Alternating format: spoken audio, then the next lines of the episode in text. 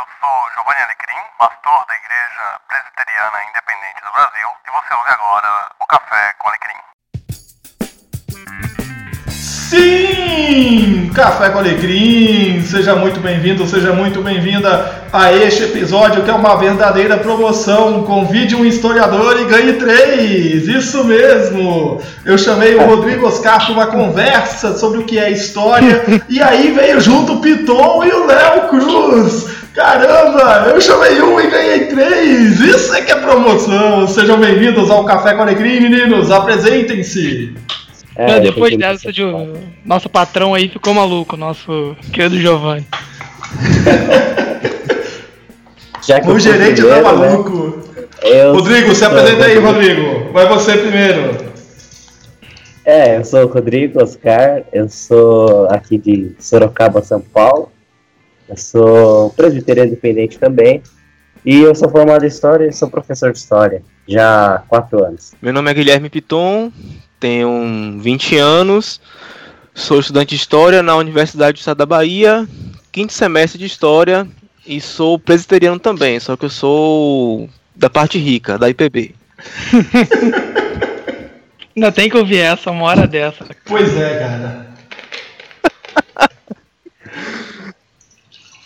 Vamos lá. Agora é minha vez, né? É você, né? Você mesmo. Perdeu é, então, galera. Então, pessoal, eu sou Leonardo Cruz, sou estudante de História na, na UF, Universidade Federal Fluminense. Também sou presbiteriano da IPB, mas eu não conheço essa parte rica porque eu moro em São Gonçalo do Rio de Janeiro. Então, é, eu desconheço essa natureza aí de presbiteriano rico. Essas coisas acontecem. E nós reunimos aqui então esse time de historiadores, Piton, Léo, Rodrigo, para a gente poder conversar sobre o que é história. Que a história não é, é, algo que você simplesmente pode emitir a sua opinião e por que você acha que é aquilo e ponto final e acabou. Existe um método, existe uma forma de se estudar, existe uma forma de se pesquisar e formas né, diferentes de se pesquisar, e afinal de contas é, é, uma cadeira da academia, uma cadeira do saber. Né? Então, o que, que é história? Então, eu gosto de dividir história, essa, essa pergunta, em duas respostas. É, primeiro, é a história como experiência humana, como é, uma, um tipo de experiência como a gente tem a experiência com biologia, com ah, outros aspectos da, da vida mesmo, né, que são mais amplos. Nesse sentido, responder isso demanda um, uma integração de várias áreas, não só de historiadores, filósofos, mas até gente da física. Volta e meia você já deve ter visto algum documentário do Discovery sobre tempo, aí chamam aqueles caras é, para fazerem cálculos absurdos sobre como a gente experimenta o tempo, tempo relativo, essas coisas. E história como uma disciplina acadêmica. Como disciplina acadêmica é bem mais fácil de, de explicar, por mais que dependa desse debate sobre história como experiência humana, mas para resumir, eu gosto da, da definição do historiador francês Marc Bloch, que diz que a história é a ciência dos homens no tempo. É, o que, que ele quer dizer com isso, basicamente? De que a gente estuda a ação, relações, a gente pode dizer assim, humanas, tendo em perspectiva a dimensão temporal do e a dimensão do muito importante pro, pro então, é, eu poderia estar fazendo outro tipo de, de estudo dentro das humanidades, antropologia ou sociologia. Eu acho que a, se caminha por, por é, eu acho que uma grande característica do historiador é que muitas vezes a gente se cria a ideia que a história é a ciência que estuda o passado. Né? A história não é ciência que estuda o passado simplesmente, pura e simplesmente só por isso. Na verdade, o passado é o instrumento para a pesquisa do historiador. Na verdade, o historiador ele busca entender as coisas do presente. E a ferramenta de estudo dele é o passado. Eu também gosto dessa definição. Eu gosto de falar que a função do historiador é compreender o passado. Quem estuda o passado propriamente dito é o arqueólogo. Ele estuda só o passado, mas o historiador ele procura compreender o que, o que aconteceu. Não é meramente recontar ou reproduzir é, um fato Até porque é impossível, porque a gente não tem como colocar em laboratório um fato. As fontes que a gente usa partem de um lugar, partem de uma, uma visão de mundo. A nossa função é compreender o passado através das fontes, através da memória e criticando as fontes, entendendo o que elas estão dizendo, quem é que está falando aquilo ali, é, com avaliação dos pares, não é qualquer coisa. Não é simplesmente sentar, é, pegar um livro, um jornal do século XIX e aí começar a escrever. Não, é um trabalho de sentar na cadeira, é um ofício, como o Mark Bloch dizia, de você sentar, de você se debruçar, de você procurar compreender é, o, o que ocorreu antes de você, né? Digamos assim. Então, você usou uma expressão aí, que é a expressão das fontes, e eu queria falar um pouco sobre isso, que a gente conversasse um pouco sobre isso. É, quando você fala de fonte, né, é, a gente está falando daquilo que é o, a matéria-prima do historiador, né?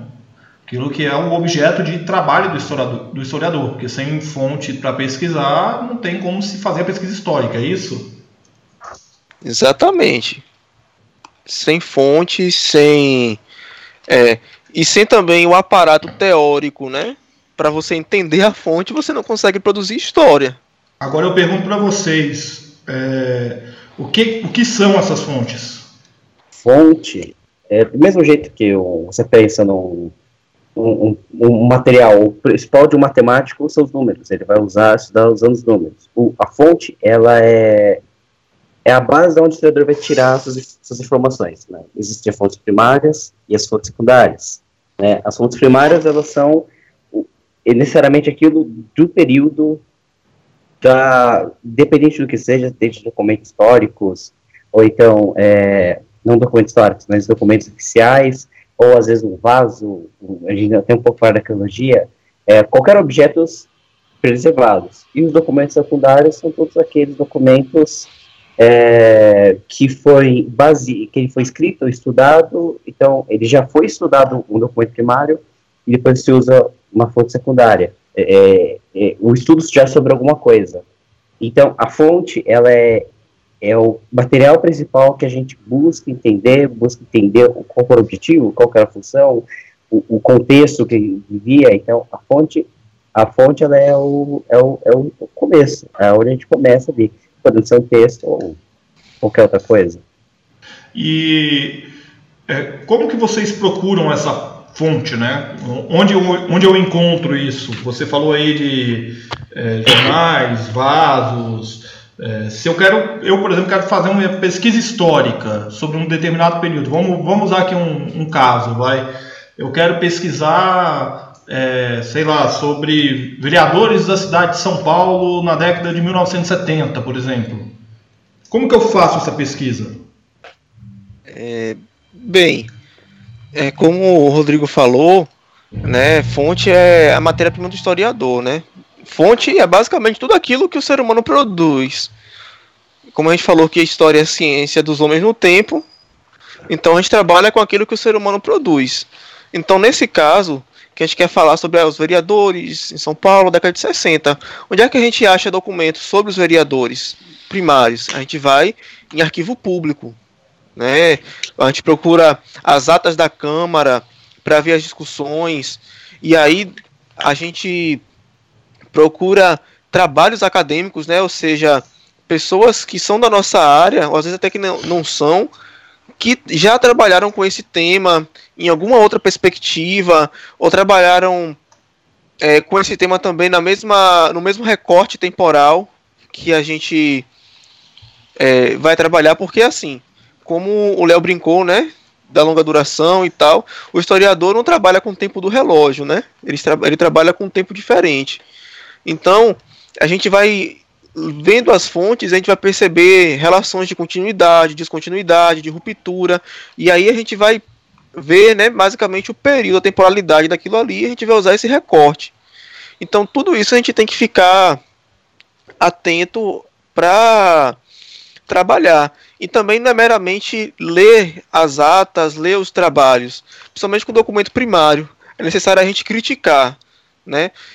crítica não é fazer um julgamento moral da, da fonte, dizer se a fonte é ruim, se a fonte é boa. Não. É procurar perguntar, né? questionar. Quem escreveu isso? Quem eram as pessoas? Quem eram os vereadores? O que eles estavam fazendo? Qual era a época? O que é estava acontecendo na cidade, no país, para aquelas discussões ali estarem acontecendo? Então, a partir disso, eu vou, eu vou usando disso, né? E também dos aparatos teóricos, né, de trabalho, né, com esse tipo de fonte, para tentar compreender o que estava acontecendo naquela temporalidade específica que eu quero trabalhar. É, isso também, Giovanni, tem a ver com como você decide que vai estudar. Porque você pode, como você disse, eu quero estudar vereadores em São Paulo na década de 70. Mas o que você quer estudar? As decisões relacionadas à discussão na Câmara, aí você vai procurar as atas, como o Piton falou. Mas você pode tentar é, pesquisar também como que a mídia veiculava a imagem dos vereadores de São Paulo na década de 70. Então é outro tipo de fonte que você vai ter que usar. Aí é fotografia de jornal, é, filmagem de, de estúdio de TV, essas coisas. Então, é, depende muito sobre com que olhar você vai tratar o seu objeto de estudo. E aí vale lembrar de uma distinção que eu acho prática, que é a da área temática e a do campo metodológico. É, a área temática são basicamente todos os temas possíveis de serem tratados na história humana. Então, existe desde a pessoa que estuda o fundador de uma vila no interior do Amapá, é, que a gente poderia dizer que é a microhistória levada é, ao seu extremo, né, que é estudar casos individuais em escala muito pequena, até pessoas que estudam história climática, como que é, o degelo da segunda era do gelo influenciou nas migrações das populações na Idade do Ferro e como que isso levou a, ao povoamento do interior da Europa. É, que isso é uma escala de tempo muito grande, porque envolve é, a bem no limite entre o, o a, a, ação humana e a relação da ação humana com as, com a, as atividades da natureza. Né? E dependendo de qualquer é, área temática, né, bem, no sentido bem idealizado, é, se você tiver evidência suficiente, você pode usar qualquer teoria ou metodologia para estudar qualquer área temática. É, o que eu quero dizer com isso? Por exemplo, se uma pessoa quer estudar é, a Inquisição no Rio de Janeiro e processos em relação a mulheres no século XVI. A gente sabe que teve visitação da Inquisição no Brasil, mas se ela só acha é, um processo de Inquisição da Inquisição relacionada a uma mulher no Rio de Janeiro, ela não vai poder falar das mulheres do, do período colonial, ela vai poder falar só daquele caso específico. Então, é, você consegue mobilizar muito bem todos os métodos possíveis e aí depende de várias teorias, então é, a gente não vai falar especificamente de cada uma delas aqui, mas só para citar, existe a história liberal, existe a história marxista, existe a história pós-estrutural, que envolve a galera que curte Foucault, Derrida, essas coisas, que a gente chama de história tradicional, que quase ninguém usa hoje, que é basicamente a história positivista, história intelectual, enfim, são vários campos metodológicos que em tese você pode aplicar a qualquer, a qualquer área temática, desde que haja evidência suficiente para isso. É, então, por exemplo, eu não posso falar de, de teoria de imagens se eu estou lendo basicamente textos. Né? Eu não posso pegar as atas dos vereadores de São Paulo nos anos 70 e querer falar de imagem ali, não faz sentido. Né? Mas se eu estou falando de filmagem da, de um estúdio de TV ou de fotografia, faz todo sentido eu usar uma teoria um método que foi montado para estudar como a imagem transmite uma mensagem. Então, depende também muito de como, é, como você vai olhar aquele objeto em específico, porque é, um evento permite múltiplos olhares, e, aí de, e essa decisão parte de interesses pessoais mesmo. E por isso, que eu acho que também vale um adendo, que quando a gente vai estudar, a gente vai fazer uma pesquisa, tanto para o mestrado, ou vai fazer uma pesquisa sobre alguma coisa, em história a gente chama do recorte. Você tem que fazer um recorte. É impossível você estudar muita coisa, um período muito extenso. Aí você chega e fala, ah, eu quero estudar ditadura militar. Sei. Se estudar todos todo o tempo, todos os presidentes, tudo, em, é, é, é muito difícil. Vai levar muito tempo. Ainda mais pensando num, num curso, num mestrado, num doutorado, que seja. Então a gente faz recorte. Então, como o Léo está falando, você vai estudar a como a mídia via os vereadores de São Paulo nos anos 60 até 62. Então você vai pegar o jornal, você vai pegar tanto o impresso como o já televisionado, você vai pegar fotos, você vai pegar todo esse, esse aparato de imagem e você vai trabalhar isso. E ali você vai se limitar. Se você perceber que as coisas estão indo muito já para 63, você não vai. Você fala, olha, meu trabalho ele só vai até 62. Porque se a gente abrir espaço, se o, se o historiador ele começar a abrir espaço para se estudar muito, ele começa a se perder na pesquisa dele. Então a gente faz um recorte, né? Isso eu entendi. Então eu tenho lá minha fonte é aquilo que eu tenho de material disponível do período que eu é, decidi pesquisar ali, que eu decidi estudar. Essa fonte pode ser é, papel, pode ser impresso, pode ser alguma outra evidência, algum outro objeto é, da história, né? É, agora, como que eu atesto que aquela fonte, ela é, não sei se dá para gente usar o termo verdade, porque verdade é muito forte, né? Mas é o fato, né? De, de que aquilo aconteceu, né? Porque, por exemplo, se eu vou numa ata, papel aceita tudo, né? E a ata não revela a história por trás da ata, né? Revela os atos, as decisões.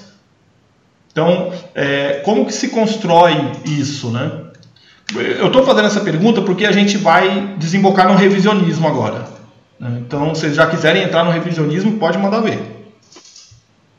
Eu acho que é bom lembrar que o Pitão falou da questão de você fazer a crítica, né?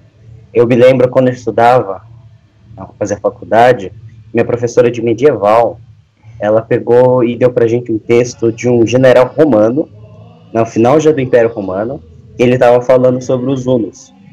É, era o general Maximus Maximiliano, é uma coisa assim o nome do cara. Que ele falava, ele falava que os hunos eles comiam em cima do cavalo, eles se reproduziam em cima do cavalo, eles dormiam em cima do cavalo, coisa que a gente sabe que é muito improvável, né? Então era a visão muito preconceituosa do general romano sobre os povos que ele chamava de bárbaro. Então isso é uma crítica, você não avalizar com seus valores. Você sabe que o general romano, os romanos eles tinham uma, um preconceito pesado os povos de fora, era um povo que estava atacando os romanos, então existia aí talvez até um, um certo temor. Então ele estava, é uma expressão de general romano sobre o, o, invasor, sobre o atacante, sobre quem né, estava ali com o conflito. Então, é, você precisa se fazer uma análise, você entender o contexto. Você não pode pegar os seus valores e implementar aquilo, achando que vai funcionar. Então, a gente tem que fazer uma análise do documento, seja tanto para entender o que, que ele estava querendo dizer com aquilo, sendo qual era a mensagem que ele estava falando. Também, como disse o Piton, a gente tem que fazer uma série de perguntas. Então, a gente tem que fazer uma análise. Não é só pegar um. É, você vai pegar um, um, texto, do caso aí dos vereadores de São Paulo dos anos 60. Né? Você não pode só pegar um autor que ele era famoso por elogiar e engrandecer a imagem dos vereadores, mesmo sabendo que eles eram corruptos. Então aí você vai pegar só um lado, você vai pegar esse, esse cara engrandecendo a imagem de um monte de gente corrupta, e você tem um punhado de outros, outras pessoas da mesma época que eles falam justamente o oposto. Você tem que saber o que você está lendo, você tem que fazer as perguntas certas. Tem que realmente analisar aquilo que está ali. Tem que aprofundar o estudo nisso. E se for necessário, você tem que ter um embasamento de outros autores falando sobre isso para entender o contexto daquilo. Essa então... dimensão que a gente está falando do contexto, perdão, ela é importante porque a gente precisa lembrar, né? A gente definiu a história como a ciência dos homens no tempo. Isso indica que a gente está partindo de uma premissa que quando a gente olha para aquele documento, ou usar a palavra fonte que fica mais genérica, né? É, quando a gente olha para a fonte, a gente tem que ter muito é, muito firme na, na, nossa cabeça de que por mais que algumas palavras ou algumas imagens que apareçam ali sejam familiares para gente, a relação com a, daquelas pessoas daquele tempo com aquelas palavras ou com aquelas imagens podia ser totalmente outra.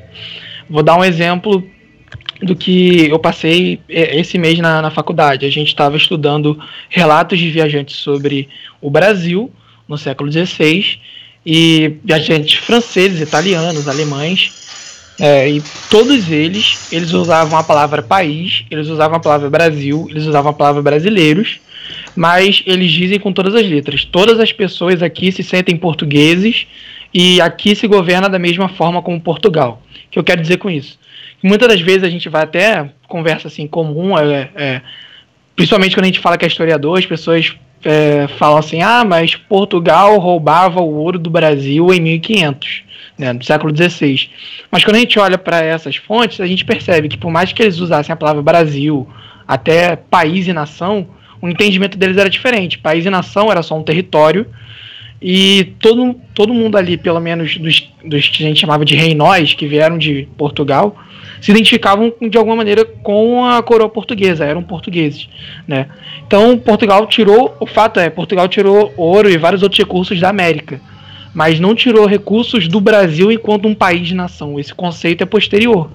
Então, assim, às vezes a gente é, fica meio perdido mesmo na, na, pesquisa, porque depois de um tempo que a gente percebe que está analisando determinada palavra ou determinada expressão que parece familiar para a gente, mas na verdade a gente acaba percebendo que para as pessoas daquele tempo aquela palavra tinha um outro sentido totalmente diferente.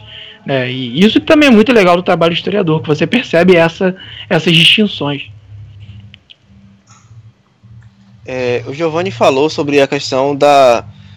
Ele falou, a verdade é uma palavra pesada. Realmente, é uma discussão bem interessante no, no campo da, da história, essa questão sobre verdade, sobre a fonte.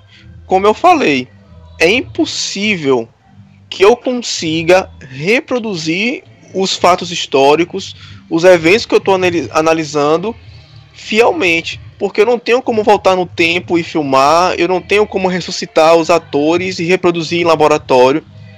A minha função é compreender com que eles deixaram sobre esse tema. Então, a fonte não é, digamos assim, uma porta aberta para a verdade, para a compreensão 100% do fato. A fonte é o objeto para que eu consiga compreender. É como se ele fosse um espelho assim, meio borrado. É o que eu tenho. Então eu preciso daquilo que eu tenho, né?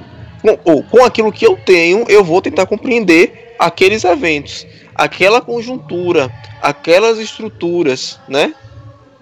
É, e aí tem um outro ponto também que eu tinha esquecido de falar, mas pelo que você tinha acabado de comentar, Piton, eu lembrei, que é o seguinte, né, muitas das vezes quando a gente fala essa questão da fonte, é, as pessoas podem cair numa ideia que é errada, de que então o trabalho seria é, recolher essas fontes e organizar na, na ordem cronológica da produção delas e perceber a ligação entre essas fontes. Voltando, por exemplo, lá ao caso dos vereadores, né? Pegar essas atas, colocar em ordem cronológica e ver a, e ver a evolução do, do que estava ali escrito nas atas no sentido muito restrito.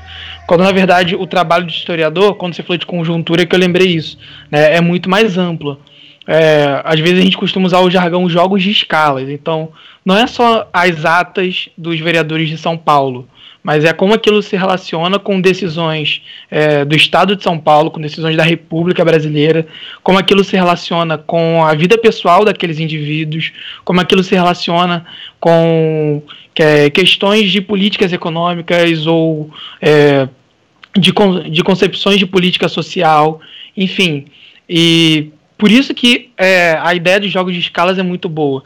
Porque eu tenho. Eu não posso simplesmente me deter em estudar a, a ponta micro da, da escala histórica, como eu dei um exemplo lá atrás do fundador de uma vila no interior do Amapá, sem conectar isso com, com escalas mais amplas, né? Por que, que ele foi fundar aquela vila? Porque tinha, um, tinha uma política de incentivo à, à, à produção de borracha, e aí tinham aí tinha várias pessoas da, que estavam indo para lá por conta disso, né? Ou então pesquisar processos muito amplos, como é o caso lá do, do degelo, da Segunda Era do Gelo e as migrações na, na que influenciaram na, na população da Idade do Ferro, sem conectar isso com coisas menores, assim, como que isso impactou a agricultura local, como que isso trouxe é, outras plantas que não estavam presentes na Europa, mas conta de migração, chegaram lá e possibilitaram a vida em comunidade. Então o trabalho do historiador é isso, assim, não é, é ok, eu vou estudar, sei lá, história climática, então vou para geologia e aconteceu de A foi para B, foi para C, e é isso, gente. Não, eu tenho que tentar conectar isso com é, escalas menores, porque uma mudança geológica ela demora muito mais tempo do que uma mudança cultural, assim como uma mudança cultural demora muito mais tempo que eu escrever uma ata. Então tem que conectar essas escalas e aí eu consigo ter um trabalho de, de historiador. Senão eu vou fazer só um relato, uma narrativa de, de uma escala só. É, no, no, inglês eles usam a ideia do report, né, de um, como se fosse uma reportagem. Vou estar tá falando, fulano saiu, tá, estava em A, saiu de B e foi para C. Mas eu não conecto isso com eventos de, de escala e de importância maior ou menor para dar dimensão de como foi a, aquele período para aquelas pessoas que estavam ali envolvidas. Agora eu queria perguntar para vocês o seguinte: é... por que, que se fala tanto né, é, e se critica tanto a questão do revisionismo histórico? Né? O que, que é revisionismo? A gente precisa de fato desse revisionismo?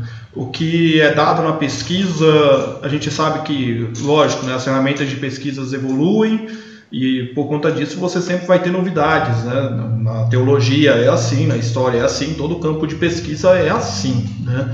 É, mas por que, que o revisionismo está tão em pauta ultimamente, o revisionismo histórico? É, tá em voga o revisionismo histórico porque polarização política no Brasil, é, fez surgir vários, várias iniciativas é, privadas é, de direita que acusam a academia de terem de ter escondido a história, de ter mudado a história, acusam a academia de ser um antro de comunistas, é, marxistas, que está destruindo a história do Brasil, acabando com nossos heróis, coisas assim. Então a gente vê Brasil Paralelo, um pouco do, do MBL. A gente vê discussões que não existem na academia surgindo na internet, como é, o nazismo ser de esquerda ou não, o fascismo ser de esquerda ou não, é, se zumbi tinha escravos ou coisa assim. A gente vê os livros né, do Leandro Narlock, é, os guias politicamente incorretos ganhando muitas vendas porque o pessoal acha que é realmente histórico, acha realmente que as pessoas que estão ali é, são, digamos, entre aspas, com muitas aspas, especialistas, e aí elas compram esse discurso. E a academia vê isso com maus olhos. Por quê? Porque não são historiadores, é, não são pessoas que saibam tratar é, com as fontes são entusiastas, é, muitas vezes que, que querem é, construir seu ponto de vista. Isso aí a gente entra na discussão, por exemplo, de história e memória. História é o que eu estou fazendo na academia, produzindo é, o trabalho acadêmico, entendendo as fontes, e memória é aquilo que é construído, né? É, são coisas que eu seleciono, que eu descarto para formar uma narrativa. E esses movimentos, essas iniciativas, elas têm feito isso, elas têm pegado, pego essas é, fatos históricos do Brasil, selecionado algumas coisas, retirado outras para defender um ponto de vista, né? E dizer que aquilo ali é, é a história que tudo que foi feito antes, tudo que está sendo feito na academia, por mim, pelo Léo, pelo Rodrigo, é, pelo João José Reis, pela Lilia Schwartz, pela Mário Del Priori, essa, essa, essa gente famosa, é tudo errado. Eles que estão os certos. Não é que seja ruim o termo revisionismo, porque sempre que se descobre novas fontes, se descobre novos aparatos é, na academia, isso é bem usado as discussões aumentam e é possível compreender melhor os eventos. É, um, um, exemplo é a questão da escravidão. É, a partir dos anos 80 houve um, uma, um grande movimento de revisão sobre os estudos da escravidão. Por quê? Porque apareceram novas fontes, porque apareceram novos marcos teóricos, isso ajudou a compreender melhor é, o que aconteceu né, no Brasil ali no final do século XVI até 1888. Mas o que esse pessoal tem feito não é revisão, não é chegar na academia e fazer uma produção, não é analisar as fontes, é simplesmente é, pegar o que eles querem, jogar fora o que eles não querem é, e defender seu ponto de vista é, direitista, conservador, monarquista, tantas coisas aí que tem, tem acontecido, né? Não é, digamos assim, um revisionismo, eu diria que o Léo pode falar isso melhor, que é um tipo de negacionismo, né? É uma negação da, de, de certos aspectos históricos. É, você deu exemplos do que está acontecendo no Brasil, mas é bom deixar claro aqui para todo mundo que é, esse tipo de negacionismo, eu vou explicar daqui a pouco, ele pode acontecer em qualquer espectro, qualquer espectro político, ou a partir de qualquer perspectiva. Todo mundo pode correr esse risco. Pelo seguinte motivo. É, existem alguns tipos de, diferen de, de revisões diferentes que acontecem na história. Porque como você e o Giovanni falaram muito bem, às vezes uma descoberta de uma nova fonte, ou como aconteceu na história, né, a revisão da própria ideia de fonte, porque a fonte era só o documento oficial produzido pelo Estado. É, quando imagens passaram a ser vistas como fontes, esculturas, etc., isso causou uma, uma revolução a ponto de ter uma revisão geral na história. Né? Um, quem trabalha muito com história e arqueologia vive isso direto, porque a descoberta de uma nova evidência geralmente causa a revisão de tudo aquilo que foi estudado, porque as evidências são muito escassas quando você vai avançando para ou recuando, melhor, recuando para a antiguidade. Então existe um tipo de revisão que é uma revisão evidencial, porque ela depende do surgimento de, de ou da descoberta de novas evidências ou da reconsideração daquilo que seria evidência. É, existe um segundo tipo de revisão, que é a revisão conceitual, que é quando uma nova metodologia surge, como, por exemplo, é, o mundo do, da, da história acadêmica anglo-americana era muito dividido entre história marxista e história liberal.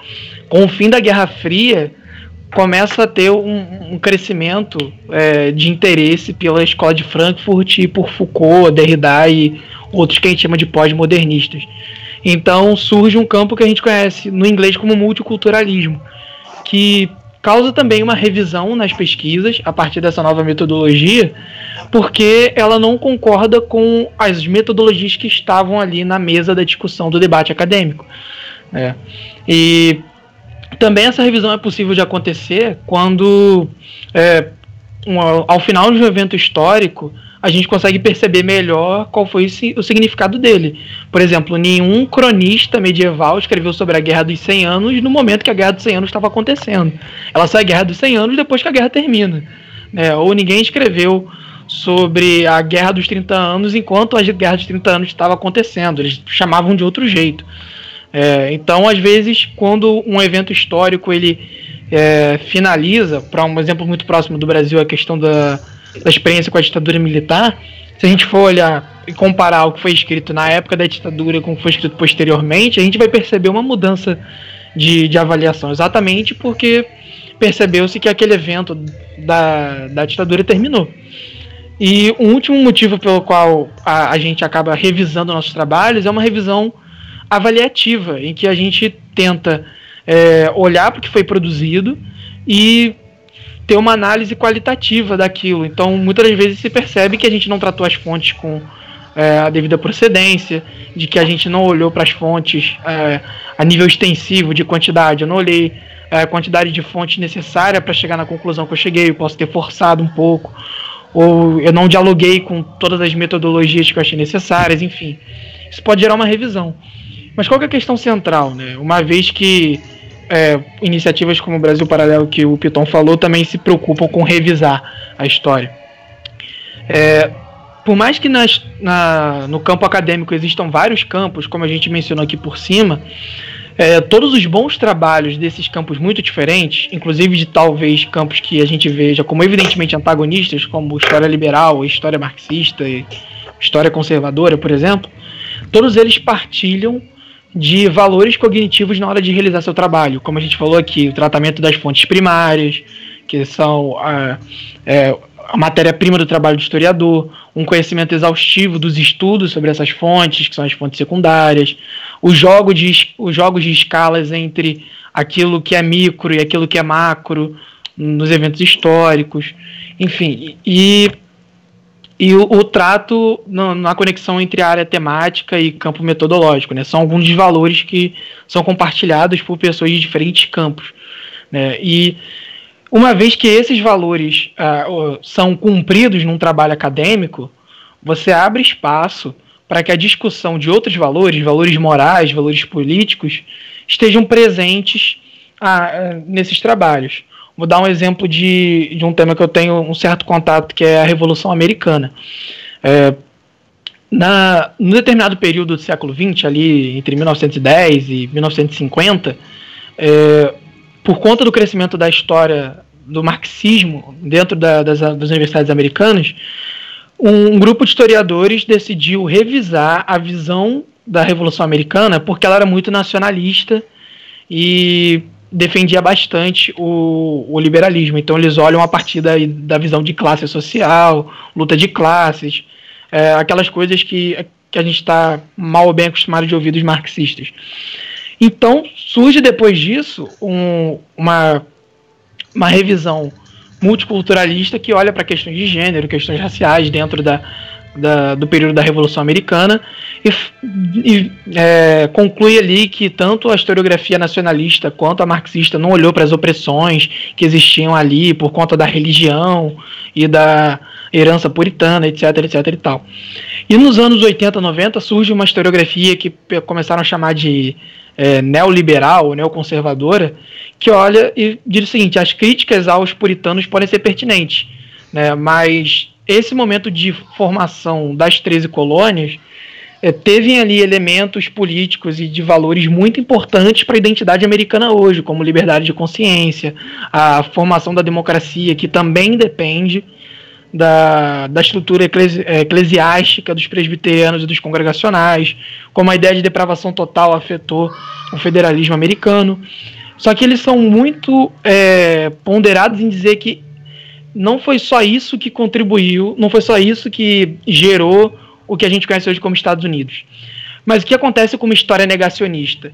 que são, é, que a gente pode dizer que são os conservadores reacionários americanos. Eles olham para todo esse campo de discussão e falam que eles negam os reais valores dos Estados Unidos, eles negam a tradição herdada e falam que os Estados Unidos são fundados, um são um país fundado na liberdade e na tradição cristã exclusivamente. E por que, que a gente não pode considerar isso revisão? Porque o motivo deles reavaliarem essa historiografia é reforçar um valor moral e político porque eles discordam dos valores é, demonstrados por aqueles que fazem os estudos históricos. Mas a questão é que, para aqueles historiadores chegarem nas conclusões deles, eles puderam demonstrar que eles cumpriram as exigências de determinados valores cognitivos nos estudos deles.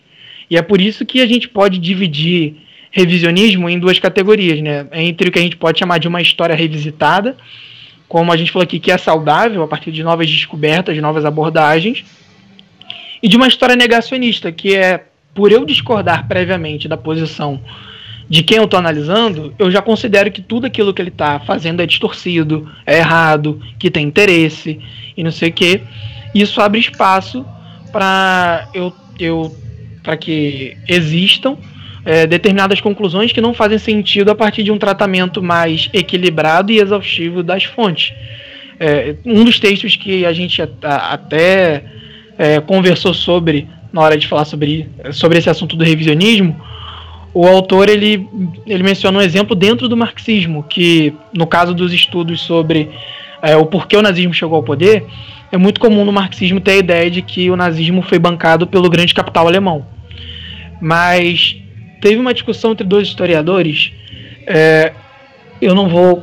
Não estou conseguindo achar aqui agora, depois eu procuro o nome deles aqui no, no texto. Que eles estavam realmente estavam debatendo, mesmo apesar deles concordarem que o nazismo chegou ao poder pelo grande capital alemão, né, um criticava o outro porque ele disse, cara, pelo seu tratamento das fontes, a sua conclusão é forçada. Então não faz sentido você dizer isso a partir do jeito que você cuidou das fontes. E a história negacionista, ela não consegue perceber muito bem essas nuances acadêmicas. E aí a conclusão que, que a gente tem é que movimentos como é, esse tipo de revisionismo do Brasil Paralelo e outros que podem existir, né, como o, o autor aqui, o Aviezer Tucker, ele fala do, do pessoal que nega a ditadura de Stalin na União Soviética, para ele só existem dois modelos de fazer história. Né? Ou é um positivismo caricato, em que o que a fonte diz é verdade, e, e não, não posso criticar a fonte, ou um relativismo absoluto em que a história está aberta a qualquer tipo de interpretação, porque se você disser que alguma coisa está errado, é censura, é contra a liberdade de expressão, e eu tenho a liberdade de acreditar do, do jeito que eu quiser, porque é, eu também estou olhando as fontes, eu também estou chegando a conclusões a partir das fontes, e você não tem direito de me criticar. Quando na verdade a coisa é muito mais complexa que isso. A academia, apesar de ter várias correntes, é, metodológicas, essas correntes podem coexistir porque antes dos valores morais e políticos serem evidenciados, existe uma concordância quanto às exigências de valores cognitivos ali no trabalho do historiador. Eu vou procurar o nome dos caras aqui para não deixar passar em branco. Ou seja, em outras palavras, Achei. você não pode simplesmente sair é, falando que um fato histórico é do jeito que você, ou um consenso histórico é do, da forma como você pensa, simplesmente porque você não gosta da linha marxista de abordagem histórica ou da linha liberal de abordagem histórica. Isso vale para os dois lados do espectro político, viu, galera? Não é só para um lado só, não. Né? Isso vale uhum. para os dois lados, porque existem erros nesse sentido dos dois lados. Né? E já que a gente falou é, do negacionismo como um erro, né, é, existem outros erros aí que a história tem, os historiadores eles devem evitar, né? É, um que eu sempre cito, volta e meia eu cito na, nas aulas aqui na, na, Academia Bíblica da Igreja Presbiteriana Independente de Tucuruvi, é o anacronismo. É a gente olhar para o passado, né, me corrijam se eu estiver errado, olhar para o passado com os pressupostos do presente. Né? É isso? Ou eu estou errado? É, é bem por aí. O, a questão do anacronismo é você. A, não é só você olhar o passado com o seu, sua visão de hoje. É, ele vai um pouco mais além disso. Você não pode, é, por exemplo, esses tempos atrás eu vi um, uma pessoa falando que a que o marxismo sempre o né, marxismo, socialismo, todas essas coisas fundou a, a ideia de conceito de esquerda. Quer dizer, a pessoa não tem noção do que ela está falando, porque o conceito esquerda ela surgiu na Revolução Francesa meramente por uma questão de, questão do parlamento francês, as pessoas ficavam numa esquerda e o resto ficava na direita. E tinha o grupo dos pontos no meio. Então, não, não tem uma coisa relacionada com a outra. Você tem que saber o contexto. E não, e não existia conceito de socialismo. E o conceito de capitalismo estava começando a crescer, né, com a Inglaterra, na Revolução Industrial e tudo. O, o capitalismo está começando a se fortalecer. O, então, é uma questão que você tem, as coisas, você tem que estudar o contexto. Você não pode simplesmente ir jogando um monte de informação achando que você está certo. Não é só porque uma coisa hoje é de um jeito, quer dizer que é tempo atrás ela era de outro. O conceito de esquerda e direita na, na Revolução Francesa, um lado era mais monarquista, o outro era mais republicano, e tinha os seus tons de cinza ali no meio. Então, é uma questão mais profunda. Você precisa analisar a, as coisas do jeito que elas são. Dizer que o, enfim, não, não é o objetivo da discussão, é dizer que o, o gente, já falava, o nazismo é de esquerda, mas em base do quê? Não, porque hoje o conceito de esquerda, mas peraí, hoje o conceito de esquerda e direita é de um jeito. Se você pegar o mundo hoje, o conceito de direita e esquerda no Brasil é diferente do conceito de esquerda e direita na Arábia Saudita. Então é muito complicado, você analisar, e o anacronismo, como nesse caso, ele não se aplica só a tempo, se aplica também a período. É, se aplica também, às vezes, no mesmo período em regiões diferentes. Então é mais profundo do que isso. É, eu vou aqui evitar outro erro dos historiadores que é não citar as fontes. Então vou falar do, dos caras lá que estavam discutindo. O David Abraham foi o cara que disse que o, os nazistas chegaram ao poder por conta do grande capital alemão, Mas o Henry Turner foi lá e disse que o tratamento dele das fontes estava inadequado.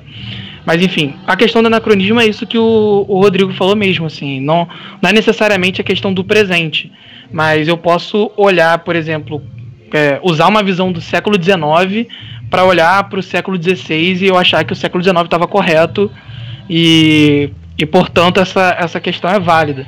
É, como, por exemplo, o que eu acabei de. Acabei não, né? Há um tempo atrás eu falei da, de quando eu olho para as fontes do, é, dos relatos de viajantes no, no período da, da América Portuguesa, ou Brasil colonial, como é mais conhecido. É, o pessoal olha e vê país, nação, Brasil, logo é, eu entendo que eles se identificavam como brasileiros ou como Brasil da mesma forma que eu entendo hoje, ou como o Brasil come, começou a ser identificado a partir de 1822. No entanto, quando se analisa com mais cuidado, percebe que é, as leis eram as mesmas de Portugal, as pessoas se identificavam com a coroa portuguesa, então é, isso seria um anacronismo. E o anacronismo está ligado com outro erro que é, os historiadores ingleses chamam de cronocentrismo, né? Quem leu o C.S. Lewis conhece como snobismo cronológico, que aí está mais ligado com o presente, que é eu achar que as visões do presente são mais justas ou mais importantes e quando eu for fazer análise do passado, eu julgo o passado a partir das visões do presente. Então, estou é, pensando no exemplo aqui, a, a questão da, da, da história da Revolução Americana e a ligação com os puritanos. Uma das críticas que se fazem à história multiculturalista é porque eles olharam para pro debate entre o, o, os puritanos na América sobre a liberdade de consciência e tudo mais, e criticaram esses mesmos puritanos por não ter uma visão tão multiculturalista ou cosmopolita como a gente experimenta no século XXI. E aí o que o, a, aquela historiografia neoliberal faz, especialmente com Edmund Morgan, Bernard Bailey e outros caras, é dizer o seguinte, que esse tipo de visão, esse tipo de cobrança para esses caras não faz sentido. Você pode até dizer que é, a questão de, de racismo ou, ou castigos corporais, como era para quem praticava jogos ou quem descumpria normas religiosas, era de fato ruim. Mas eu não posso cobrar daque, daquelas pessoas elementos do presente, porque exatamente para que eu tenha esses elementos do presente comigo, eu precisei de uma pré-condição intelectual, social, cultural que existia séculos atrás. E então, para eu pensar em liberdade de consciência do jeito que eu penso hoje, é, os, os puritanos na América precisaram pensar de um jeito e aí 50, 60 anos depois teve que ter uma crítica a essa visão e depois mais outra crítica e outra crítica até chegar no, no contexto em que a gente entende hoje por liberdade de consciência. E uma vez que isso não era evidente para eles, e eles não estavam interessados em ter uma é, é, defender a liberdade de consciência como a gente entende hoje, porque o contexto não é o mesmo, eu não posso ter esse tipo de visão sobre o passado. Né? E aqui vale a ressalva, por mais que a gente tenha dito que é impossível reconstituir o passado em plenitude, né, às vezes uh, alguém pode estar ouvindo e achar que a gente está se contradizendo aqui. Né, mas não é. Quando a gente faz uh, esses jogos de escalas que já mencionamos antes, é possível perceber um, um certo limite do, dos debates intelectuais ou das práticas sociais para você entender que né, não fazia sentido que uma pessoa em qualquer período histórico no passado pense como a gente hoje ou como em outro período histórico mais avançado em relação ao tempo desse sujeito. Então esse é um outro erro que é bastante comum até, principalmente em outro exemplo que me vem à mente, em relação à história da ciência. Criticar os antigos porque eles eram ignorantes e não conheciam, sei lá, os gregos não conheciam o telescópio é, que Galileu inventou. É claro que não, porque não tinha a mesma teoria da ótica, não tinha avançado o estudo da mecânica. Então, como eles iam analisar o, o, espaço e as estrelas era totalmente diferente. Então, não faz sentido fazer essa cobrança deles. Então, segue mais ou menos por aí a questão do, do cronocentrismo. Bom, a gente chegou num ponto então aqui da nossa conversa. Eu acho que agora é, convém a gente fazer uma curva em direção à igreja, né, em direção a gente, porque é, aquilo que nos une aqui, nós quatro, é o fato de nós sermos cristãos, né? Então, como que se, é, como que a igreja vê a história, né? É, a, a visão cristã é mais uma das visões acadêmicas a respeito da história, ou a academia não se preocupa com uma visão histórica é, cristã? Como, como que é essa relação dos cristãos na história? Como se aplica a questão da cosmovisão na visão histórica? A história, ela, o estudo da história, ela é muito importante ao meu ver, para a cosmovisão cristã, porque ela vai complementar muito de algumas coisas que a gente tem problema na Bíblia, quando a gente olha, né? Porque, por exemplo, é, a gente está tá lendo, sei lá, o Novo Testamento. Aí você está vendo tá Paulo falando de perseguição, mas o que raios é perseguição? É, aí a história ela vai, ela completa, né? Inclusive a Bíblia foi usada muitas vezes como hoje nem tanto, mas ela foi muito usada como fonte primária para estudar os dois períodos, tanto de Israel como de depois do Império Romano. Então, começou a esse processo de, de buscar entender que contexto está sendo falado. Então, eles pegavam um documento que tinha do Império Romano e, e a Bíblia, e eles comparavam. E muitas vezes a Bíblia se mostrava certa, né? É, eu acho que isso, pelo menos para mim, como, como, como historiador e cristão, me é muito gratificante. Porque você, muitas vezes você vê certas coisas que fazem muito sentido quando você analisa fato de historiador. Por exemplo, você olha, por exemplo, quem foi as primeiras pessoas que é, quando, muita gente questiona a questão das pessoas serem manipuladas, informações, a Bíblia, etc e tal. Quando você analisa, por exemplo, quem foi que chegou, as primeiras pessoas a verem Jesus ressurreto? Foram duas mulheres. Aí você pensa, não, os caras, de manipulação, sei lá o quê, e só que aí você para e pensa, em que sociedade que nós estamos falando isso? Estamos falando, apesar de dominado pelo Império Romano, nós estamos falando dos israelitas é, da sociedade, do estilo deles, que a mulher tinha pouca importância, etc. E, e a primeira vez Jesus foi mulheres. Né? Se fosse passar por um, por um crivo israelita, não valia de nada a informação que ela passaram. Então, quer dizer, é uma percepção muito diferente.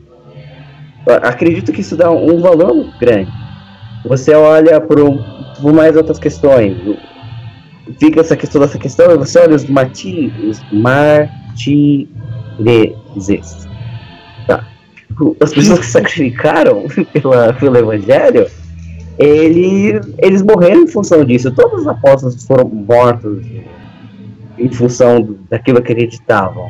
Né? Você não consegue achar por aí tantos outros todas essas ideologias, todas essas coisas, pessoas que sacrificaram em função de uma mentira.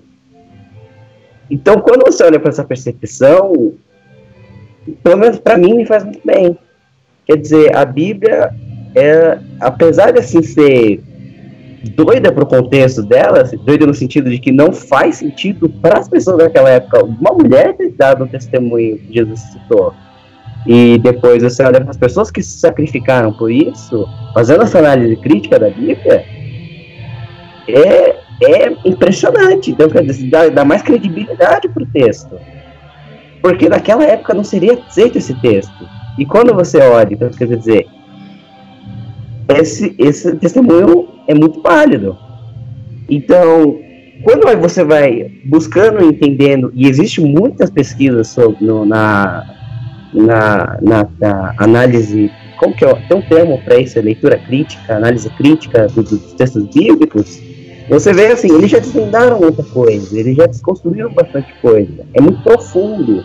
Você consegue, muitas vezes, eles comparando com eventos aconteceram, é muito interessante, é muito profundo. Então, a, a Bíblia, historicamente, ela é muito aceita, ela faz muito sentido, apesar de existir o preconceito, mas a Bíblia não faz muito sentido. É, e aí a história acaba completando, porque como a Bíblia ela para né, no, depois de Paulo, praticamente, né? Você tem ali uma ou outra coisa até, sei lá, o século 100. É, o século 100 não, o ano 100, aí a história ela completa as outras, as outras informações. Então, como que foi o, esse cristianismo depois do ano 100? A história ela completa a história da igreja. Você tem outros personagens que não estão ali nos escritos da Bíblia. E ainda assim são histórias impressionantes. Você tem os grandes líderes, além da, da questão dos reformadores. Então, a história ela, ela é, um, é um complemento muito grande para a minha visão cristã.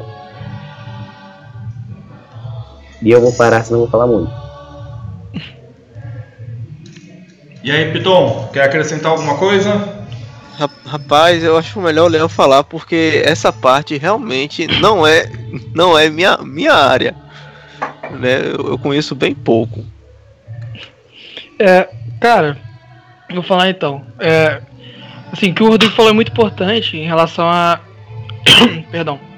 Em relação à, importância que o historiador tem para a igreja, no sentido de, de, de. É uma coisa que falta muito hoje, assim, para os cristãos no geral essa conexão de longa duração mesmo, de perceber que a gente faz parte de uma comunidade que não nasceu ontem. Assim, você para para conversar com muitas pessoas, é, a ideia delas de igreja assim veio tem o Antigo Testamento, aí vem Jesus e funda a igreja quando ele chama os dois apóstolos ou quando tem é, o episódio de Atos 2. Então do, do ano 100 até hoje, às vezes, assim, com isso, quando a pessoa não fala ah, até a reforma, a igreja recuperou o seu curso. Ou então, dependendo do caso, para a pessoa assim, terminou no ano 100 e a igreja dela hoje é como se fosse uma continuação ou evolução do que aconteceu no passado. Então, ela não precisa estudar o que foi o cristianismo da antiguidade tardia, o cristianismo na Idade Média, na Idade Moderna, 150 anos atrás para ela não precisa, porque o que ela já vive hoje é uma espécie de evolução em relação ao cristianismo do passado. Então, nesse sentido, eu concordo bastante que a história ela pode ajudar nesse sentido devocional. Mas aí eu queria reforçar, é, fazendo é, com. Falando para a gente ter cuidado numa direção nessa questão da história para a igreja, e depois vou falar da questão da visão cristã da história no sentido mais acadêmico. Porque, como a gente falou aqui, de tudo que a gente é, pensa como historiadores sobre tratamento das fontes, etc e tal, é, muitas das vezes a história da igreja cristã, ela, ela para mim acaba tendo um, acaba seguindo dois caminhos que para o historiador são muito complicados. Um é uma narrativa um tanto que a gente pode pegar que é muito próxima da história positivista, daquela história linear. Ah, então depois de João, que escreveu o Apocalipse no ano 100, vieram os discípulos dos apóstolos, que são os pais apostólicos, aí eles fizeram isso, isso e aquilo, aí depois veio. Sim, naturalizando esse processo do porquê que esses caras apareceram, porquê que eles foram importantes. Né? Quando na verdade o porquê que eles escreveram, porquê que eles tomaram decisões, tem a ver com os problemas que eles enfrentavam na época. E muitas das vezes a gente naturaliza esse aparecimento, assim, simplesmente surgiu. E a gente não entende muito o porquê. É, por exemplo, por que, que o Marcião resolveu separar o cânon de Antigo e Novo Testamento é. e cortar as influências, as influências do, do judaísmo né, na Bíblia? A gente fala assim, simplesmente esse cara surgiu, a gente não tenta entender que elementos estavam presentes ali que levaram esse cara a aparecer e que elementos levaram outros tantas pessoas é, que se identificavam o almoço de minha avó, na mina que faz mesmo. Que se identificavam com os apóstolos para combater a imagem do Marcião, por exemplo. E um outro problema é, às vezes, essa história acabar ficando é, propagandista, ou como eu converso com alguns amigos, confessional demais. Vou dar um exemplo de de como isso ficou marcado, por exemplo, na história dos batistas na questão do rastro de sangue, que durante muito tempo foi uma maneira de explicar a origem da, da denominação batista, que pega lá desde João, aí passa por uma linha de movimentos que negavam o batismo infantil ao longo da história, até chegar aos batistas na América. E o argumento era de que por, essas por esses grupos o, negarem o batismo infantil, os anabatistas na Idade Moderna, os cátaros, enfim, é, eles foram perseguidos e essa é a linha que conecta eles até a, a denominação batista no, no surgimento do, dos batistas no século XVII. É, e por que, que esse é um exemplo ruim disso? Porque é, essa história começa com João Batista, e aí entra na no problema do anacronismo. O, eu esqueci o nome do sujeito que inventou é, essa ideia. Mas ele olha para o João Batista e fala assim: por ele ser João Batista, ele pensa como um Batista hoje no século XVIII pensa. Mas não faz sentido isso. É, e esse debate entre os batistas sobre quando que a gente surgiu, ele, ele, é muito tenso, porque mexe com essa ideia do rastro de sangue que por muito tempo foi defendido. Hoje, a, a historiografia mais séria defende o surgimento com os puritanos, mas ainda tem gente que critique, porque isso acaba dando uma visão de que é, essa denominação em específico existe desde os tempos de Jesus, e não só os batistas fizeram isso, esse é o exemplo mais famoso. Mas, em, em certo modo, todos os, todos os debates teológicos em que um presbiteriano, um congregacional, ou um assembleiano, enfim, a gente pode pegar todas as denominações possíveis, né, pelo menos até o século XX, o início do século XX, foram tentar defender sua validade, elas partiram dessa visão meio propagandista, que é bem anacrônica, porque olha para o é, pro passado cristão, especificamente para o texto bíblico, e enxergava aquele contexto histórico que é como se as pessoas se, se relacionassem da mesma maneira que aquelas denominações propunham o seu modelo de vida cristã. E na verdade não é assim que acontece. Então isso, isso acaba é, criando uma crise de, de identidade evangélica mesmo, porque quando é uma, um, um pouco meio de história pessoal minha assim, porque quando eu tinha uma visão muito dessas, fechada em relação à minha denomina, antiga denominação, que aquela denominação era que estava na Bíblia lá, é, em, em, em, Atos 2 e tudo mais. E quando eu descobri que a denominação tinha, tipo, 100 anos de vida, para mim isso foi um choque muito grande. É, e para algumas pessoas acaba até sendo, porque não tem essa pouco dessa dimensão da temporalidade da fé cristã, de dois mil anos. Eu, como assim? É, a igreja que eu faço parte tem apenas 100 anos, ela não existe lá desde os apóstolos, isso foi um choque.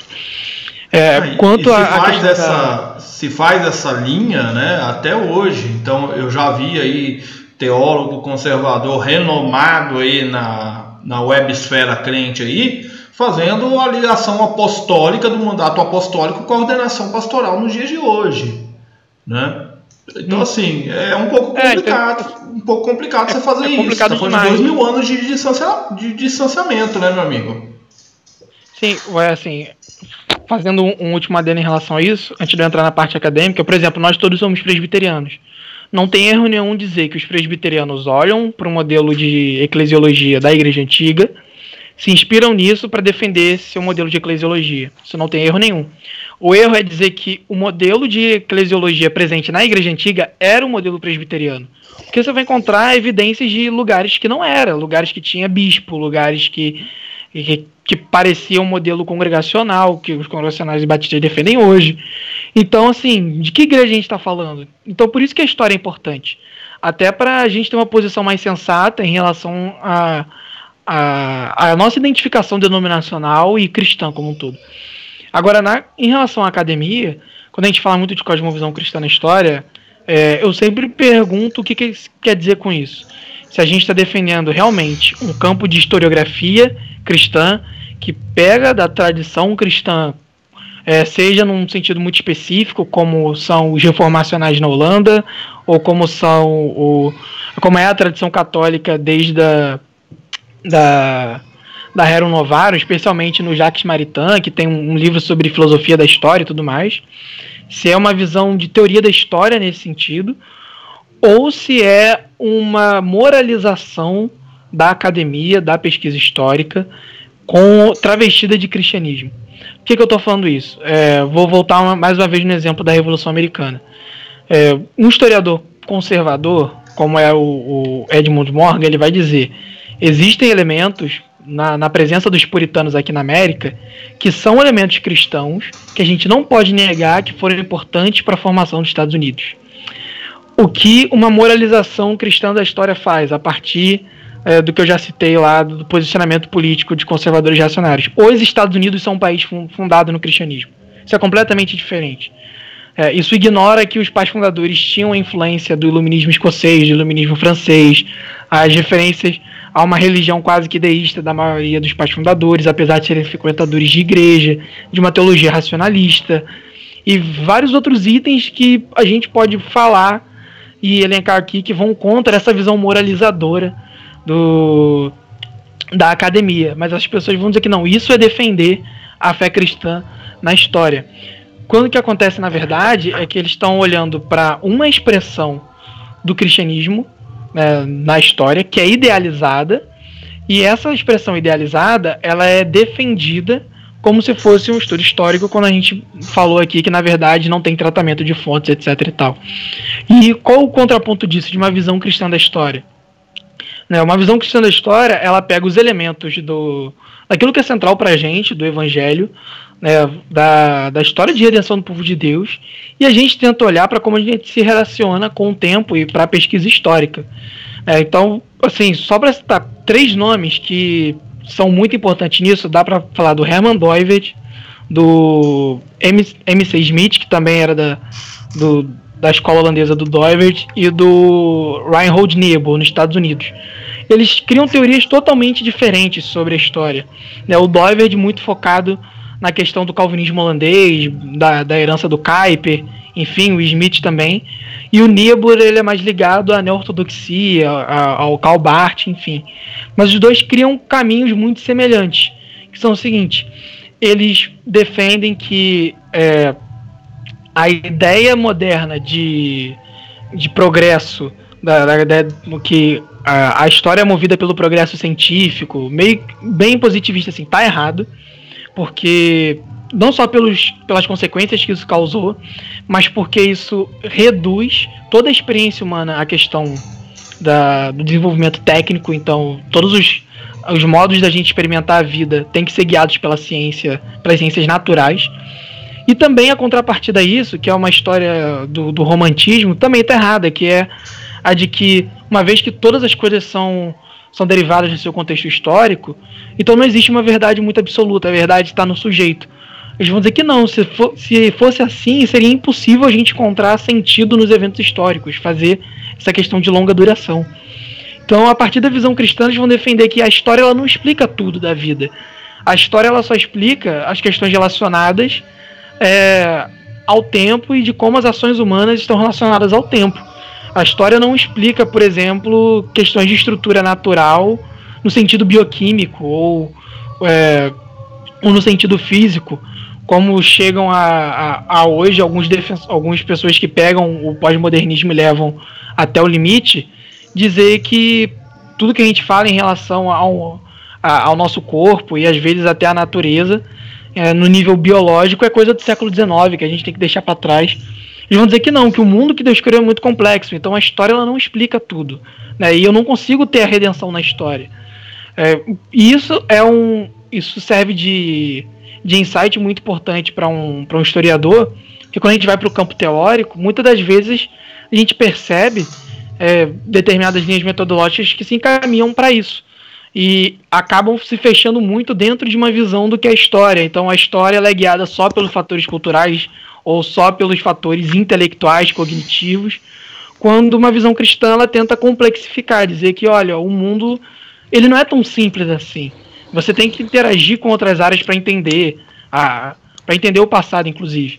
Ou outro insight muito interessante da, dos, de ambos os lados, né? tanto do, do, de, do Nibor e da Neo-Ortodoxia e do pessoal que segue o Kuiper, de que existem compromissos nossos que são anteriores a nossas escolhas teóricas e muitas das vezes eles moldam, de maneira até inconsciente, nossa pesquisa.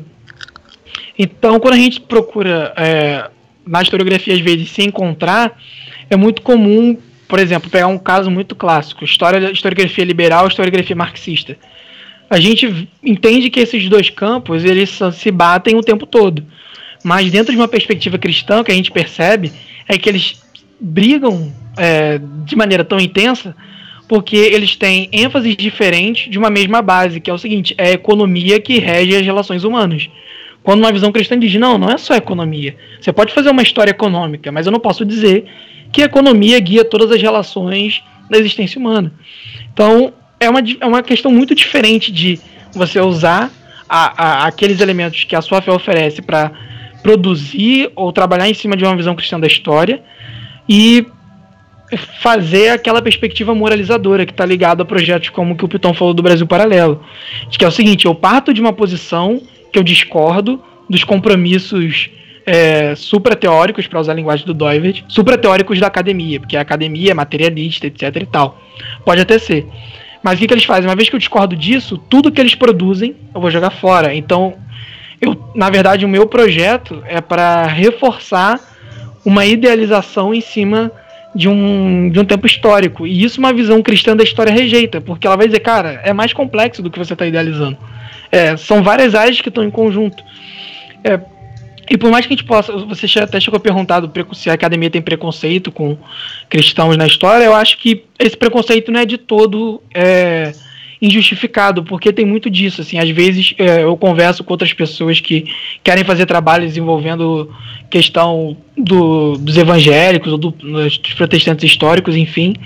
Mas quando eu paro para conversar, sempre cai nessa, nessa área propagandista, apologética, ou então moralizadora, de que é, existe uma visão que é o Ocidente e eu preciso defender esses valores porque na academia todo mundo rejeita.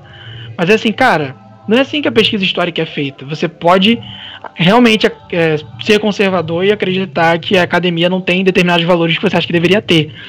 Mas você não pode rejeitar tudo que foi produzido como se fosse é, ignorância, porque mais uma coisa que a visão cristã da história contribui, se, ainda mais se você, se você for calvinista, como no nosso caso aqui, é a crença na graça comum de que Deus preserva a sua verdade na criação e nas relações humanas com a criação e entre os homens, né, os homens dos homens entre si, para que as coisas não degringolem e virem um caos total. Então, mesmo que você tenha que ler um, um historiador marxista, um historiador Foucaultiano, seja lá o que for, você vai encontrar coisa boa, você vai encontrar conclusões pertinentes.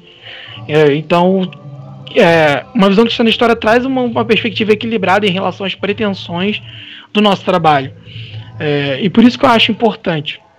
Mas o meu, o meu problema com muitas vezes, quando muitas vezes eu escuto essa, essa proposta de cosmovisão cristã, é isso que eu falei. Muito, isso, na verdade, parece usar é, os elementos da tradição cristã para reforçar um projeto moralizador de uma idealização da história do Ocidente.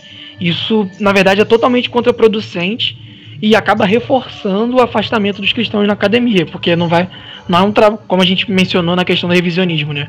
Os valores cognitivos que são compartilhados por aquele espaço não vão ser cumpridos e aí o trabalho vai ser rejeitado.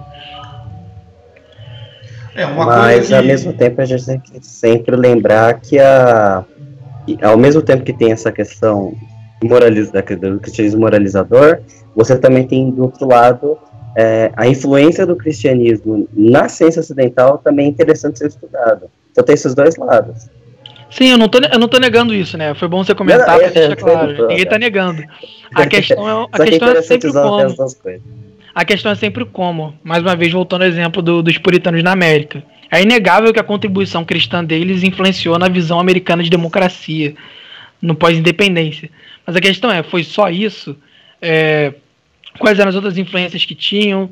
Será que eu posso dizer que, inclusive, chegam até alguns historiadores mais reacionários, chegam a fazer coisas absurdas, tentar medir o cristianismo daqueles agentes históricos.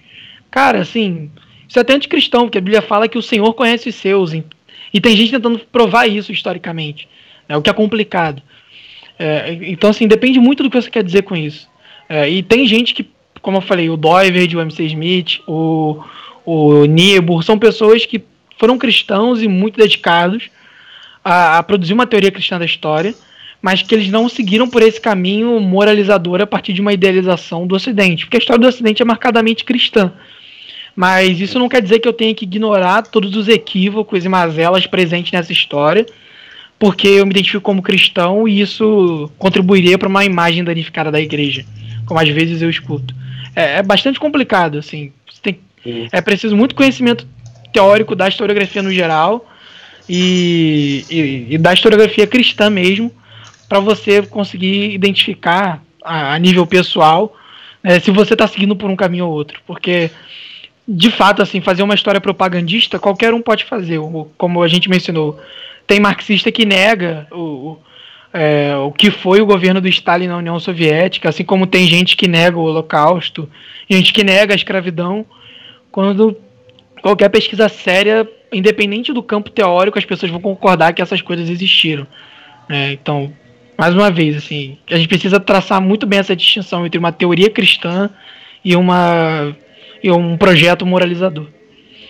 É uma coisa que me chama muita atenção nessa conversa aí é, é que assim o, o, o que para mim eu não sou historiador, né? Eu sou, sou teólogo, a gente e a teologia a gente acaba batendo em todas essas áreas, né? batendo no sentido de encostar em todas essas áreas do conhecimento, né? História, filosofia, filologia, enfim, um monte, né? O teólogo ele não é só teólogo, né? É, ele acaba tendo que entrar nessas searas alheias aí. E uma coisa que sempre me chama muita atenção é que é o seguinte: é, a construção histórica ela sempre vai passar pelo viés do historiador, assim como a interpretação teológica sempre vai passar pelo viés é, do historiador também. Né? Agora, uma coisa é você usar da história para reafirmar valores pessoais seus, como se a história fosse uma ideologia ou um estilo de vida ou uma forma de vida e não uma ciência. É essa a preocupação. É, eu, por exemplo, não sou muito adepto dessa cosmovisão. Né? A turma da cosmovisão, eu sempre bato neles porque eu acho que a gente não precisa de uma cosmovisão cristã, a gente precisa ser cristão. Né? E sendo cristão, a gente vive a nossa fé. E vivendo a nossa fé, a gente vai saber interpretar a história a partir dos elementos que a pesquisa histórica nos dá e a partir da nossa fé. Então, eu não vejo muito conflito nessa questão toda. Né? É, Para mim, isso é natural. Agora, o que a gente vem assistindo é o seguinte não, vamos deslegitimar a história porque eles, ela foi contada de um jeito que a gente não gosta. Não, ela foi contada a partir dos documentos, a partir dos fatos, a partir da pesquisa, a partir de se revisitar as pesquisas. Foi a partir daí que ela foi contada. E não a partir do meu ponto de vista apenas. Né? É, você não tem só um historiador dizendo que no Brasil, em 1964, foi um golpe e não uma revolução. Você tem diversos historiadores de diversos espectros políticos dizendo a mesma coisa, porque é um método, né? não é algo que saiu da minha cabeça. Uhum. Então, assim, Gente, é, isso que você falou é interessante, porque existe uma linha muito tênue entre você revisitar um tema, mesmo de uma é, perspectiva cristã, e, e trazer conclusões diferentes da academia mas que corroborem com a tese central, é, ou ter um projeto moralizador. Vou dar um exemplo que não é dentro de uma visão cristã da história. Tem um livro do, de um cara chamado Robert Gelatelli, que se chama Apoiando Hitler. Então, o que, que ele faz? É, ele fica meio incomodado com a tese de que há uma visão muito comum de que Hitler chegou ao poder, assim, bem caricato, apontando arma na cara de todo mundo, dizendo que todo mundo é para campo de concentração e etc e tal. Mas ele mostra como que Hitler, a partir de programas sociais, a partir de benefícios para os trabalhadores e várias outras coisas, propaganda, conseguiu gerar um consenso em torno da figura dele. O que acontece? É, ele está falando de que é, por existir um consenso na Alemanha, Hitler conseguiu chegar ao poder. Mas isso não está legitimando o que o cara fez a partir da ideia de que, ah, uma vez que a democracia é baseada no consenso e Hitler chegou lá a partir da democracia, logo o governo de Hitler não é ilegítimo. Ele não está dizendo isso. O que ele está dizendo é que houve todo um projeto para gerar apoio popular para que aquelas, aquele projeto de poder fosse realizado. Até chegar no momento totalitário, porque não foi sempre. O, o Partido Nacional Socialista não foi sempre o que é, a gente conhece na fase Hitler. Teve a fase estracerista antes, que não tinha nada a ver com questão do arianismo, etc. Então isso gerou uma revisão e muita gente achou que ele estava realmente apoiando Hitler.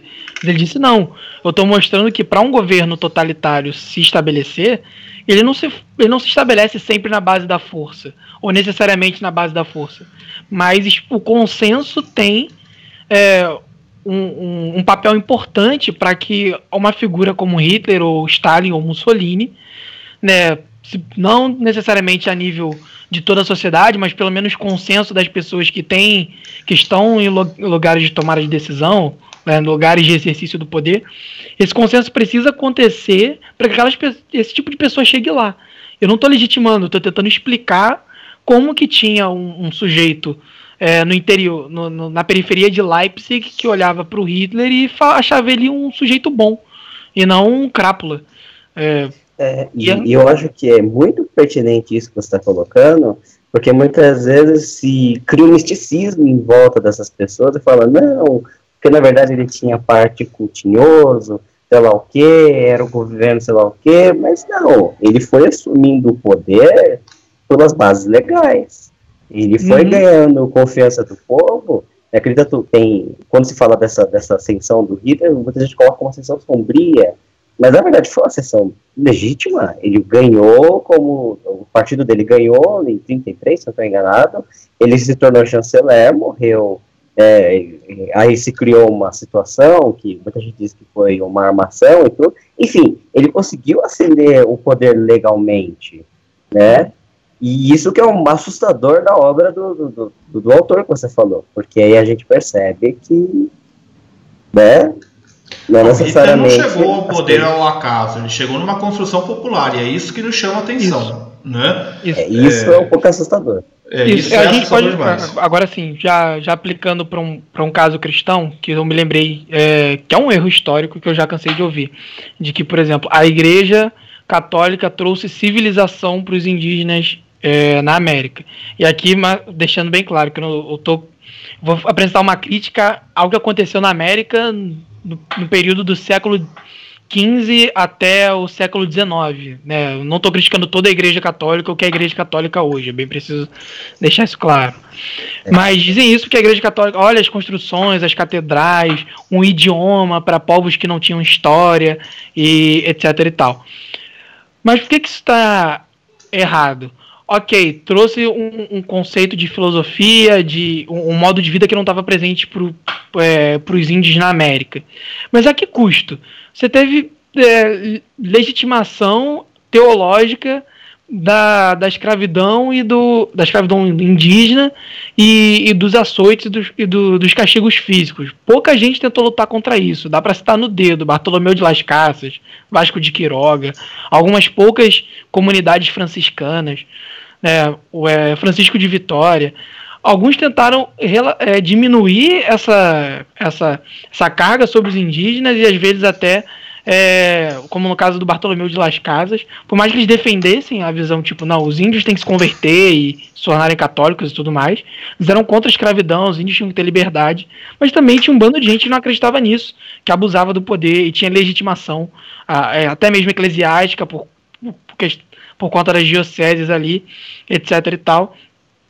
E assim, mas a que custo? E por conta da, da, da, ideia que a pessoa tem que partir de uma visão moralizadora, ou seja, eu tenho que mostrar o lado positivo da Igreja Católica na, na América, eu vou condenar toda aquela historiografia que trouxe a questão dos abusos, da violência, etc., como gente que é ateu, que quer desvirtuar a imagem da igreja, ou que é contra a tradição ocidental, que trouxe várias liberdades né, para o nosso mundo, é, que querem relativizar é, é, verdades universais e, e que eles querem ser e, que eles querem criticar a igreja simplesmente porque é, não são cristãos e não conseguem entender o valor daqueles valores que a igreja trouxe.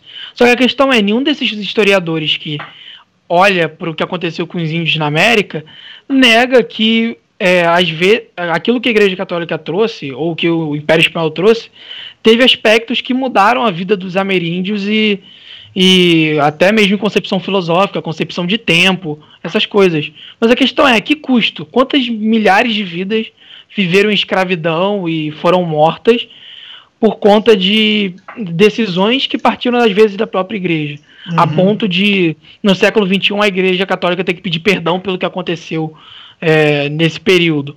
Né? Então, e como que isso a gente pode relacionar com a visão cristã de história, usando Doived? De que por mais que eu como cristão creia na verdade, no sentido de que é, os, os meus compromissos, para além da minha teoria, para além da, daquilo que eu entendo como minha filosofia de vida, moldam, é, criam uma estrutura de como eu vou viver meu mundo, isso não significa que eu vou ter um modo de vida correto. Então eu posso ser um cristão, acreditar que Jesus morreu no meu lugar, que é, Deus é criador e todo-poderoso, de que eu preciso confessar meus pecados e tem comunhão com a igreja e tudo mais. Só que no nível de teoria política, no nível de é, filosofia, eu ser terrivelmente enganado porque ninguém me mostrou a conexão entre aquilo que eu acredito e aquilo que eu devo fazer. Eu simplesmente sigo os modelos culturais existentes. Uhum. Então, esse é, é um, um, um dos exemplos de tantos que a gente pode dar.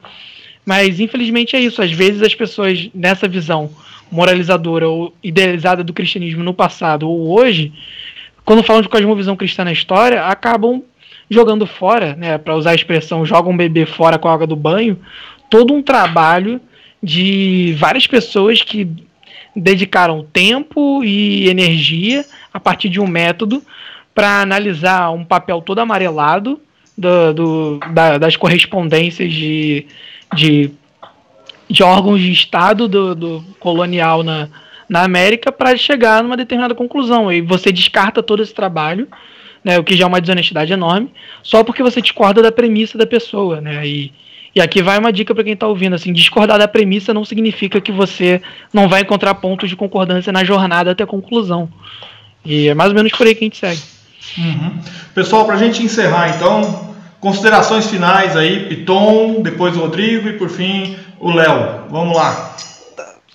É, primeiro eu queria pedir perdão se eu não fui muito claro nas minhas posições. Né? O historiador, uma pessoa que faz história, ela gosta de falar demais. Às vezes ela se embola, porque o nosso campo empolga. Isso. Eu sou muito empolgado com, com, o meu campo de estudo. É, mas enfim, o conselho que eu dou é. o conselho que eu dou é leiam, mas procurem fontes confiáveis. Se você conhece alguém que faz história, ele vai dar fontes confiáveis para você pesquisar, para você entender, ele vai dar bons autores para você é, entender aquilo que você está procurando. Obviamente, é, se você quiser algum assunto específico, vai ser um pouco difícil de encontrar, porque nem tudo é livro, é, você vai ter que garimpar um pouquinho na, nas bibliotecas de tese e dissertações, mas procure, mas procure em, em fontes confiáveis, né? Procure em quem também produz conteúdo com base nessas fontes, né? Cito é, podcasts agora como História FM, do Leitura Obriga História, Fronteiras no Tempo, que é do portal Deviante, o canal do Leitura Obriga História, né? E dentre tantos outros aí que estão fugindo da minha mente agora, o blog, também tem um blog chamado Café História, que é muito bom. Você vai ver como os historiadores realmente acadêmicos, né, que estão vivendo na academia, produzem para o grande público, procuram é, fazer lista de livros sobre alguns campos. Então, pesquise. Fuja de Brasil Paralelo, fuja de Olavo de Carvalho, fuja também de análises contrafactuais, ah, o Brasil só daria certo se fosse colonizado pelos portugueses, é, pelos ingleses. Como seria o Brasil se tal coisa tivesse acontecido? Não. Não trabalhe com isso. Trabalhe com aquilo que você tem. Entendeu? Esse é meu conselho. Procurem sempre fontes confiáveis. Esqueça Brasil Paralelo, MBL, Olavo de Carvalho. Esqueça esse pessoal. Procure gente confiável para você compreender, né? Compreender os eventos, compreender o porquê que a gente está vivendo o que a gente está vivendo hoje, né? E é isso aí. Bem, é, da minha parte, eu acho que são duas coisas importantes. É... Bem, a primeira é que eu, eu gosto muito da história, porque a história ela dá uma visão de todo. É, e talvez complementando o que o Piton fala, é, a, se você pegar autores sérios que falem sobre a história bíblica, o contexto histórico bíblico, ele vai enriquecer muito o seu estudo particular. É, você vai entender, por exemplo, por que, que o fato de Jesus foi lá sabatinado, né, é, quando ainda jovem, é uma das poucas passagens que fala de Jesus não adulto, aí fala, por que, foi, é tão importante um monte de, de, de estudiosos lá, dos escribas, dos fariseus, eles serem, ficarem impressionados com um menino que sabia tanta coisa.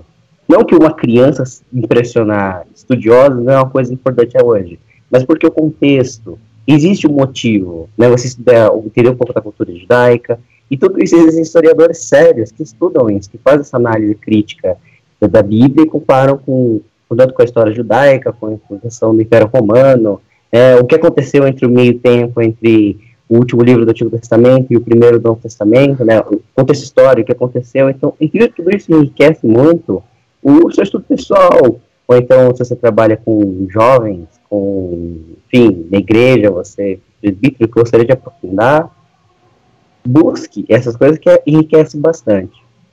E a outra questão que eu, foi até questão que a gente nem discutiu aqui, é da, da questão da doutrinação, eu acho que, eu não sei se os dois já tiveram alguma participação em sala de aula, mas essa é coisa muito curiosa, que eu deixo aqui a minha, meu ponto de vista. Super simples, super rápida, que eu particularmente eu não vejo, eu já dei aula em umas 4, 5 escolas, e eu nunca é, particularmente vi essa de doutrinação, mesmo porque é muito conteúdo de história para passar para os alunos, essas pessoas falando de marxismo, Aí ali, fecha, de centro esquerda, só se para leve noção, se você tiver alguma noção de história, você abrir ali uma linha do tempo da história, por exemplo, no sexto ano, que é o primeiro ano que tem fundamental, o fundamental 2, a gente separa fundamental 1, fundamental 2, é, você tem que ensinar desde o finalzinho da pré-história até, tá, até o feudalismo. Né?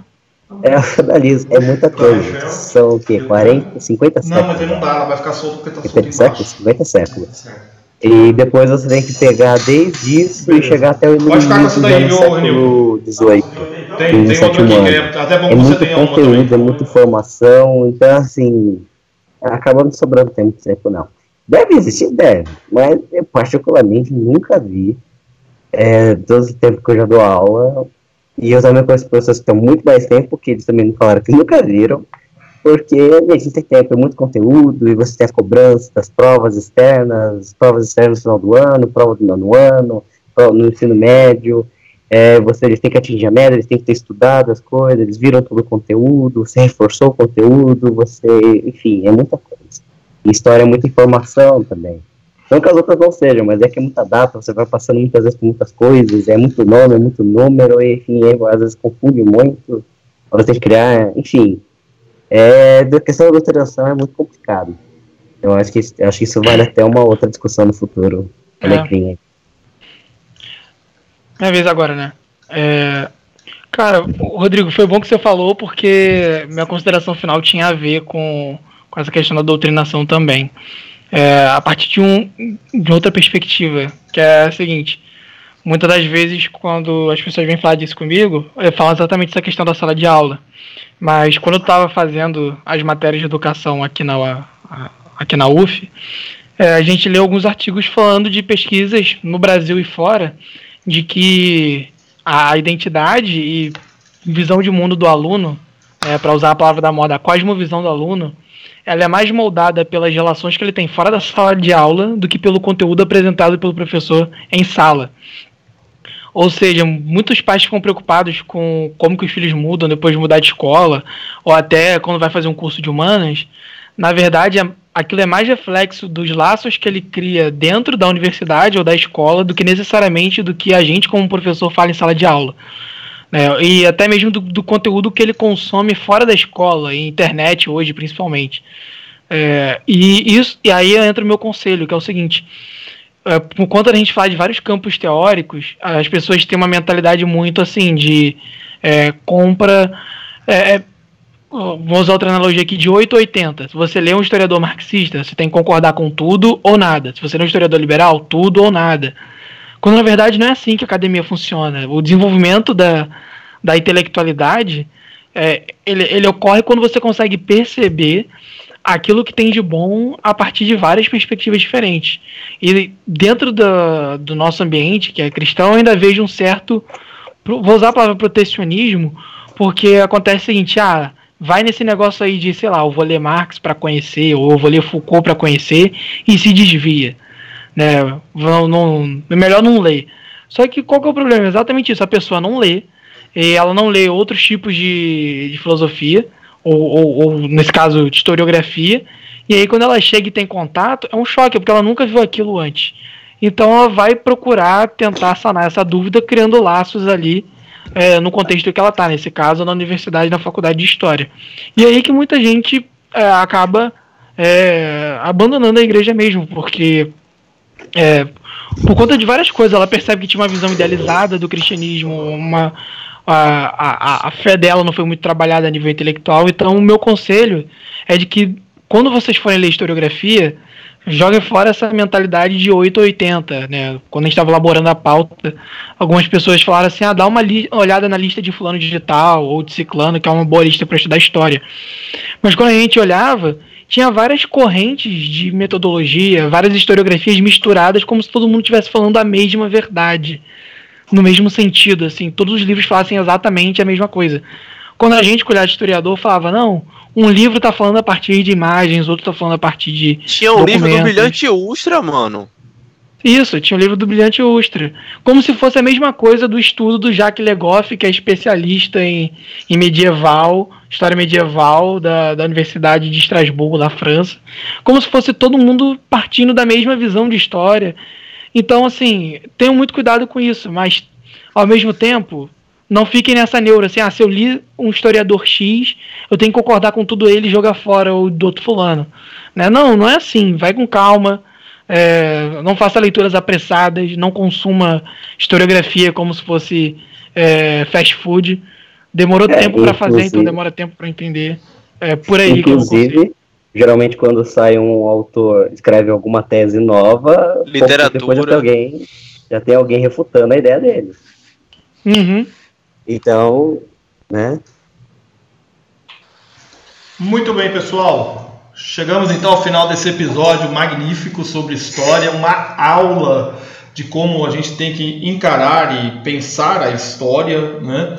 É, a gente precisa lembrar aqui que a, a construção histórica dentro das igrejas, né?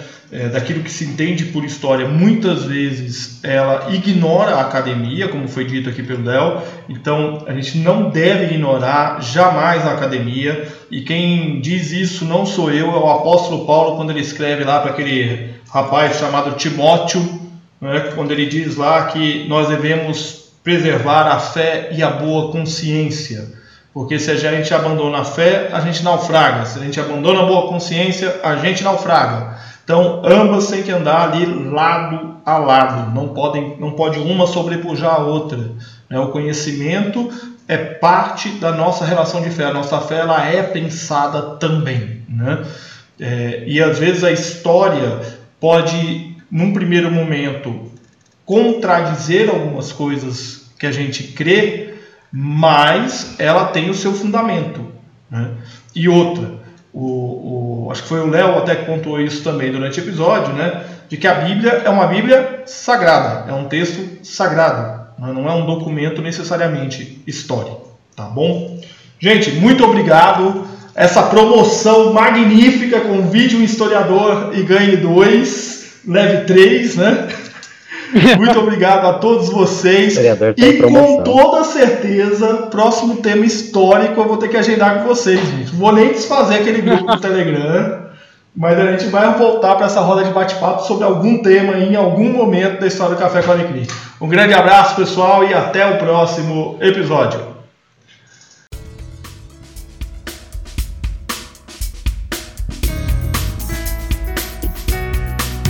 Pois é, pessoal, eu não podia encerrar esse episódio sem pedir desculpas para vocês, porque em alguns momentos os convidados deixaram o microfone aberto e conversaram com outras pessoas, e eu também deixei o microfone aberto aqui e conversei com outras pessoas. Então acabou tendo diálogos aí no meio do caminho que não tinham nada a ver com o episódio, mas eu peço que vocês compreendam que eu não ia gravar de novo, porque se eu juntasse de novo esses três historiadores comigo, ia dar aí umas quatro horas de episódio, tá bom? Um grande abraço para vocês.